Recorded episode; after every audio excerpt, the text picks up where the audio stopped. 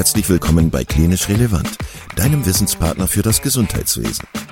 Zweimal pro Woche, nämlich dienstags und samstags, versorgen wir dich mit unserem Podcast und bringen dir Fachwissen in deine klinische Praxis. Weitere Informationen und Angebote findest du auf unserer Webseite www.klinisch-relevant.de. Viel Spaß beim Zuhören!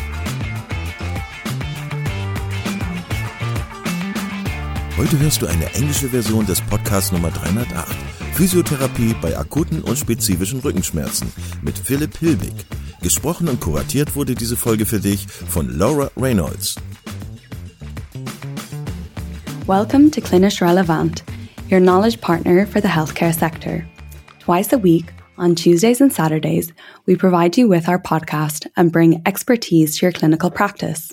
You can find more information and offers on our website klinisch-relevant.de. My name is Laura Reynolds, and in this episode, I'm going to translate a previous episode into English for our listeners who are interested in receiving our content in another language. Today, I'm going to be talking about episode number 308 Physiotherapy for Acute Non-Specific Back Pain, which was originally broadcast on the 7th of February 2023. In this episode, we meet Philip Hielbig, the lead physiotherapist in the neurology unit in the Therapy Center in Heidelberg. He is also a co-founder of the Rhein-Neckar Parkinson's Network, a member of the German Parkinson Society Working Group, Networks and Care. This is Philip's second time on the Klinisch Relevant podcast, and we are delighted to have him back to share his expertise with us. Have fun listening. The presentation of acute back pain is one that we see not infrequently. How often has you, have you walked onto a ward to a patient complaining of acute back pain, but they don't have any neurological deficits? However, they can barely move. As a treating doctor, we often stand before such patients wondering what to do. It's not uncommon to reflexively increase the dose of their pain medications higher and higher. But today, Philip, who has his finger on the pulse of the up to date scientific data, is going to discuss with us the physiotherapy options available for patients with acute non-specific back pain.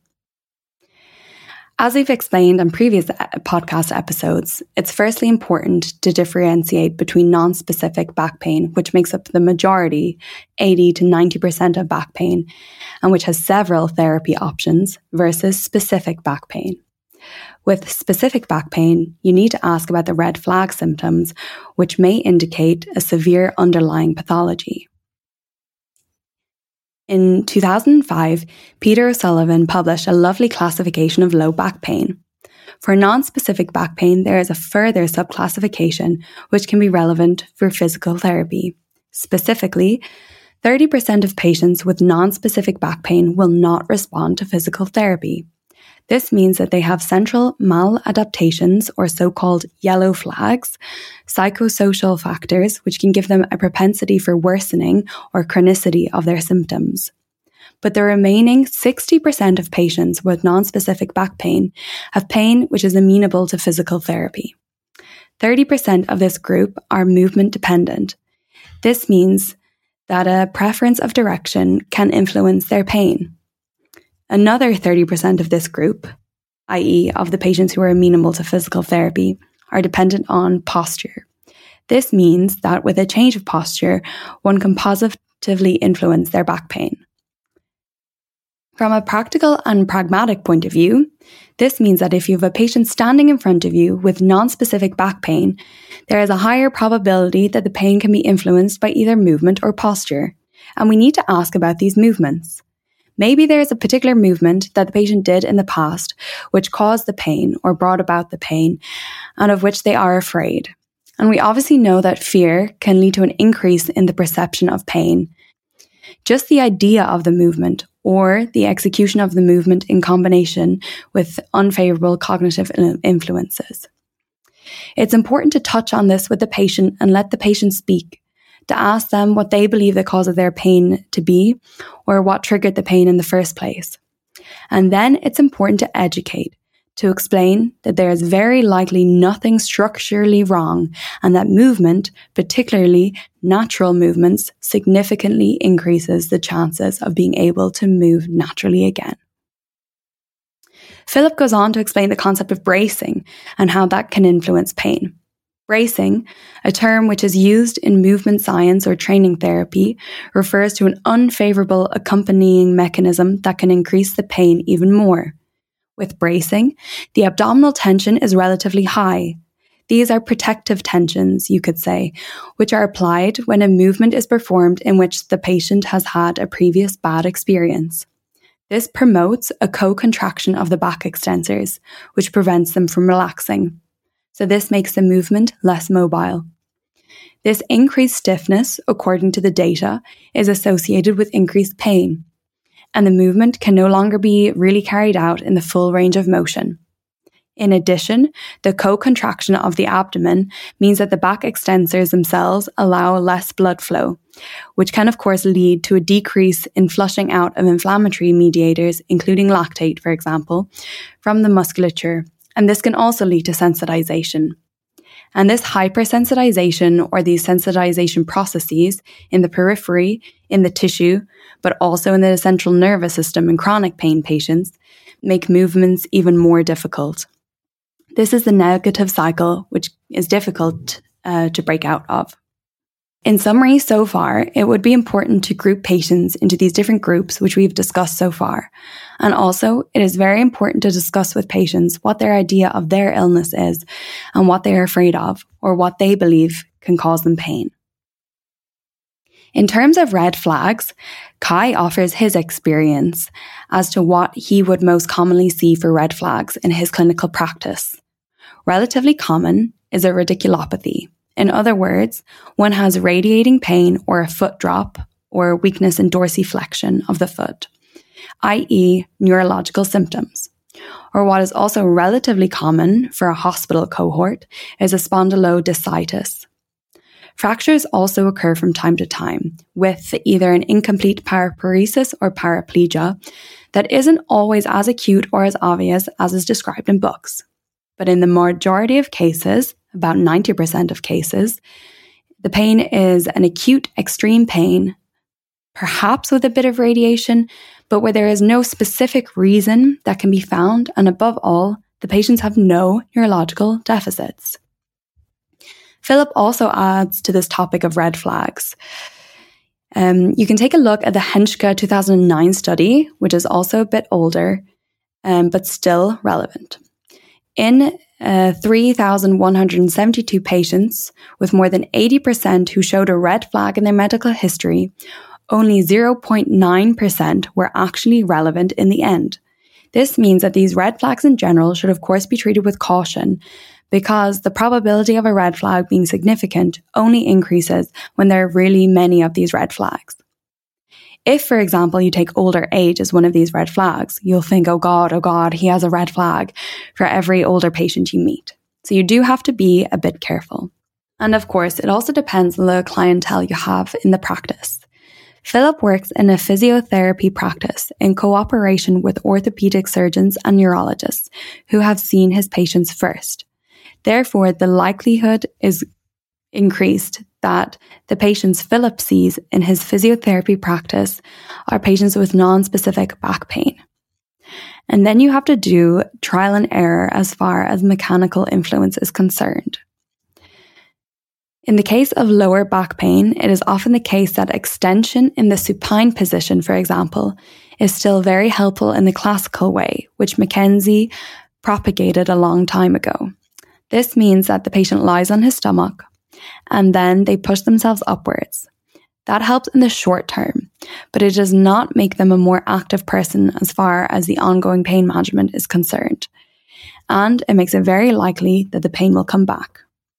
And this brings us on to the biopsychosocial model that should be applied and we should keep in mind. Fortunately, Engel turned the biomedical model into a more comprehensive model many years ago, where we also look at cognitive factors. And Philip acknowledges that he's lucky in a practice setting that he's able to see patients for a long time So he may begin with therapy sessions two to three times per week that can eventually be reduced to therapy sessions every two to three weeks because many patients become very self effective and come to understand that general activity, generally speaking, can also help to have a significantly lower risk of developing back pain in the future as well. This is a task in physiotherapy, according to Philip. First of all, education training therapy, empowerment, but also education about activity at the same time. Maybe a little manual therapy, very little, as a secondary therapy, first of all, to assess the pain. For example, is it nociceptive pain? Is it mechanically triggered? Can it, can it be provoked clinically in any way? For that, manual therapy is also acceptable. It should not be demonized just because the evidence hype speaks against it at the moment. But in the long run, it's of course about motivation and conditioning. Many patients with back pain also tend to get worse going forward due to the low levels of activity um, and endurance training, i.e., their VO2 max, oxygen processing, and so on. And because of this, they use avoidance behavior, for example, when climbing stairs, because they don't feel good doing it.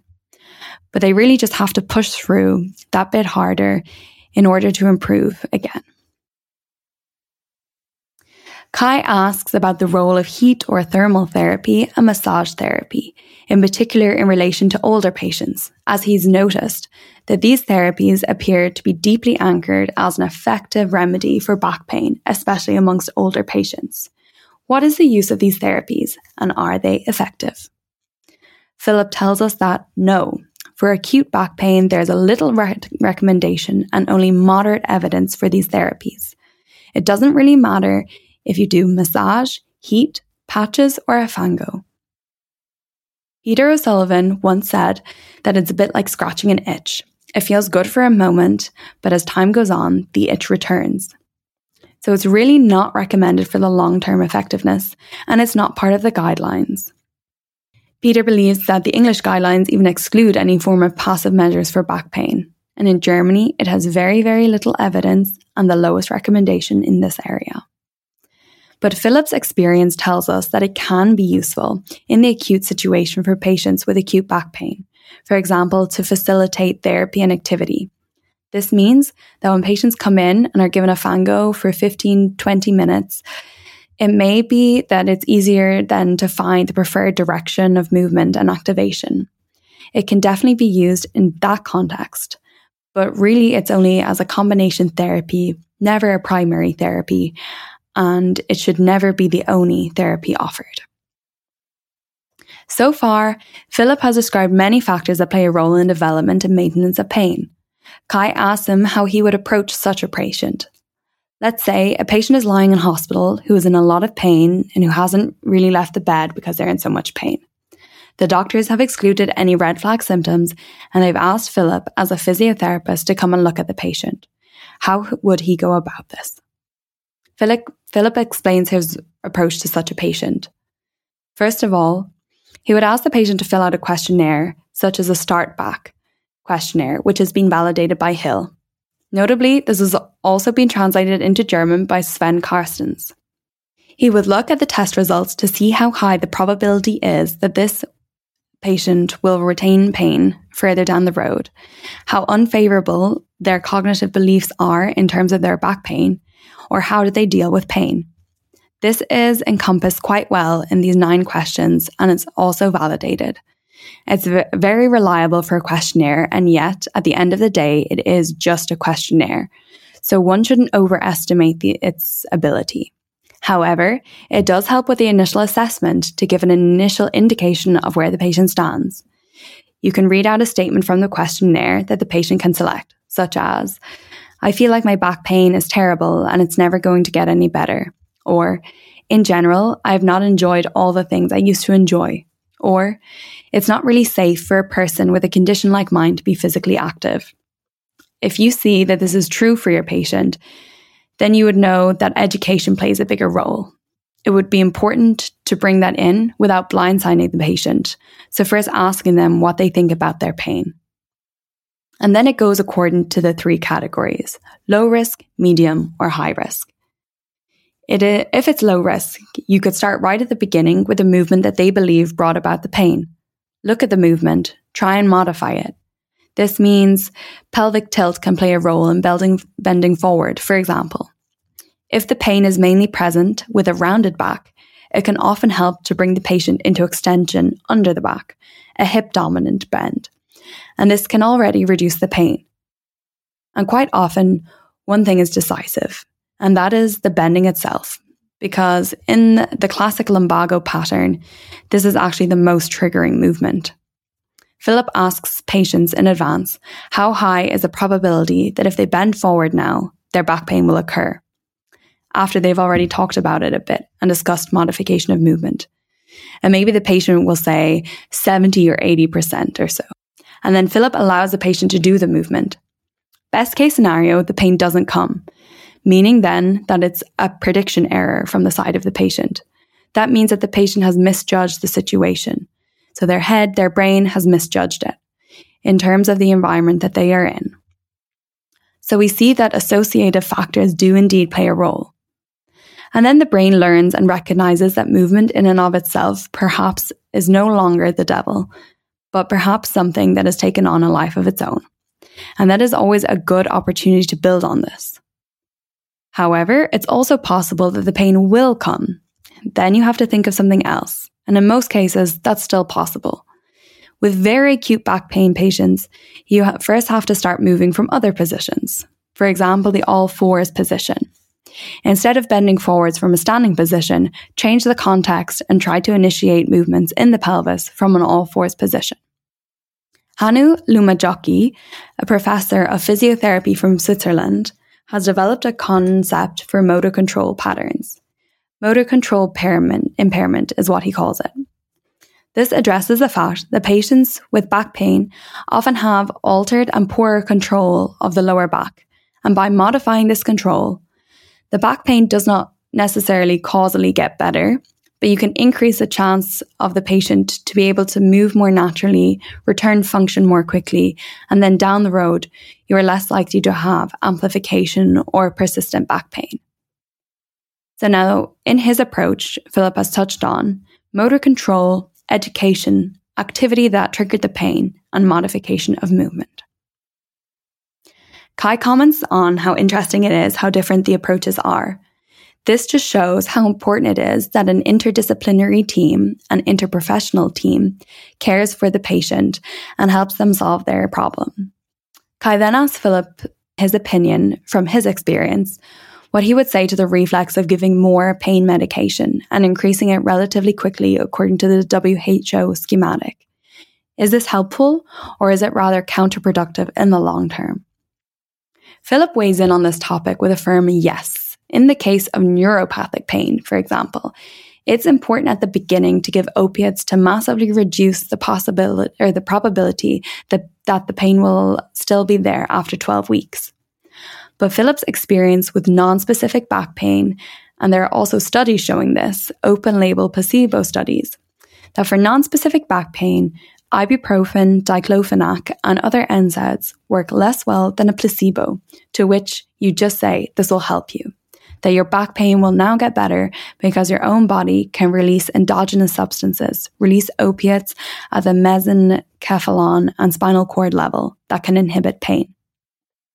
And that is then sometimes more helpful in combination for the patient, saying these few extra words. We have the pharmacy in our heads.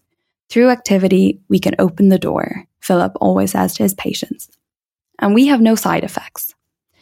That means at the beginning, you can increase a patient's analgesia and dose it highly if needed, but that you reduce it very quickly because patients can come dependent and their self efficacy does not grow through it.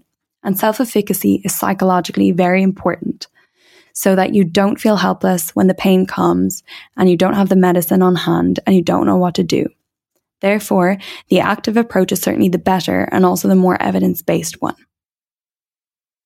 Kai asks about patients who have frequent visits to healthcare providers, often complaining about the same pain, often saying things like, What else can you do for me? Please help me. None of this is helping. And that as a healthcare professional, you often end up in a cycle that you can no longer resolve. Is it good to turn this around and show the patient that they can positively influence their pain themselves through movement and training? He asked Philip for someone who has just recovered from an episode of acute nonspecific back pain. What are his recommendations after the episode? And what scientific data is there on this? Philip's recommendation is to combine endurance training with strength training. You can follow the WHO's recommendation of 75 minutes of intensive training therapy or intensive endurance training per week, or moderate intensity for at least 150 minutes per week. This means that two to three, maybe even four times a week endurance exercise with strength training two to three times a week as well. That would be the ideal idea. And in addition, it would be very important that when the back pain comes, you don't use any passive measures and you don't tend to lie down and put a heating pad under your back. Of course, you can do that, but the first idea should always be to actively fight against it and perhaps um, first use direction of movement, as we discussed earlier, i.e., compensatory balancing movements, and outside of that, simply to try and move as actively as possible, perhaps also in your everyday life, such as the workplace. So things like riding a bike instead of driving or jogging in the morning before work. What is also helpful is if you try and just break out of static. This means that above all, for sedentary people, desk dwellers and office dwellers, they should try to sit differently, it's not always so great if you find the most upright position for yourself and then say that's the only position I'm allowed to sit in now. But on the contrary, finding different positions. This means that the right sitting behavior is more important than the right sitting position. According to the data, there is no such thing as the right sitting position. It is the behavior that is decisive. So get up more often, walk to the coffee machine, back again, then sit down or stand still. Of course, standing for a long period of time can be just as provoking for the perception of back pain as sitting. So there is simply no one sitting position. And this is probably a process that you have to go through in the course of one's back pain career. Life expectancy is 75 to 80 years old. So almost everyone will have had back pain at some point in their life. But we do know that it comes and goes, not dissimilar to a cold, right? That is not something that has to stay to forever. And then it's a question of how do you deal with your back cold, so to say? Can I perhaps get rid of it more quickly through activity? And then you'll have to build that experience for yourself. And then you notice it goes well and it goes away quickly. What can also be difficult is, for example, your neighbor or friend or whoever has heard that in order for your back pain to improve, you have to go to a therapist and have it cracked and manipulated. But this is information that one has to protect your, oneself from. And that's why Philip recommends to his patient that they read up on the subject. For example, Explain Pain, a book by Laura Lorimer Moseley and David Butler. This great book, written by experts but in language that patients can understand, is linked in the show notes. Here you can learn what actually is state of the art. How can I help myself? How can I protect myself from the disinformation that can make you ill or contribute to it? Philip tells of a patient he once had whom he'll never forget. She had a hyperlordosis. She was afraid to move because she was once told by an orthopedic surgeon and also from her friends that a round back is very, very dramatic. It can cause your intervertebral disc to pop out at the back and she no longer dared to move her back in certain ways. You can imagine she would think, I'm unstable in my back. The intervertebral disc can pop out at any time if I move my back a little bit backwards. And that was also heard from a doctor in a white coat. So it becomes difficult to change this mindset. And there are patients who have personality structures who then do nothing more about it. And this particular patient cried when Philip told her that she could round her back. These are a bit like thought viruses that are in many patients and that you can't get out easily. And despite everything, we as healthcare professionals have to explain it as pragmatically and rationally as possible so that they don't worry. Brinjikji uh, in 2015 is perhaps also a paper that should be mentioned. This paper showed that in many thousands of patients, even patients without any back pain, have structural changes of the spine in an MRI. This means that structural change is only one of many contributing factors to back pain, and this knowledge can help a lot. Kai chimes in with his experience on this point, stating that he also uses this tack when approaching patients who often put so much emphasis on imaging. In summary, Philip has said a lot of great things in this podcast. He touched on myths that have to be debunked, but which play a very, very important role in a patient's understanding of their pain, and which cannot easily be gotten rid of overnight.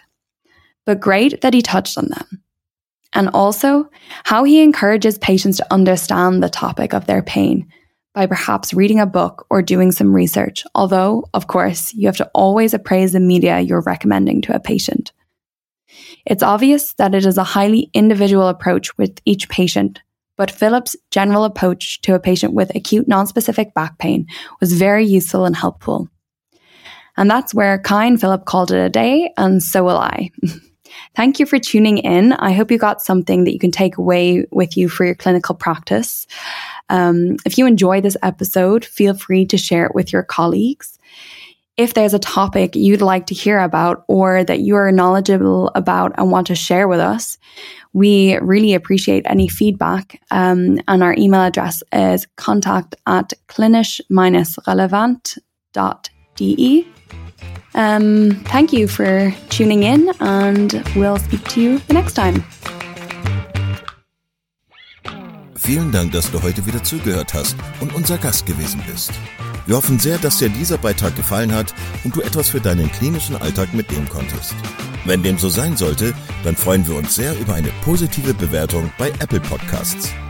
Falls du Lust hast mitzumachen und es einen Themenbereich gibt, in dem du dich besonders gut auskennst, dann melde dich doch gerne unter kontakt.klinisch-relevant.de.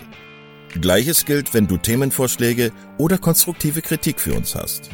An dieser Stelle auch der Hinweis auf unseren Newsletter, den du unter www.klinisch-relevant.de abonnieren kannst und der dich immer auf dem Laufenden hält. Wenn du dich für unseren Newsletter einträgst, bekommst du einen 5-Euro-Gutschein, mit dem du in unserer Fortbildungsakademie einkaufen kannst. Wir wünschen dir jetzt bis zum nächsten Mal eine gute Zeit und freuen uns, wenn du bald wieder einschaltest. Pass auf dich auf, bleib gesund. Bis zum nächsten Mal. Ciao.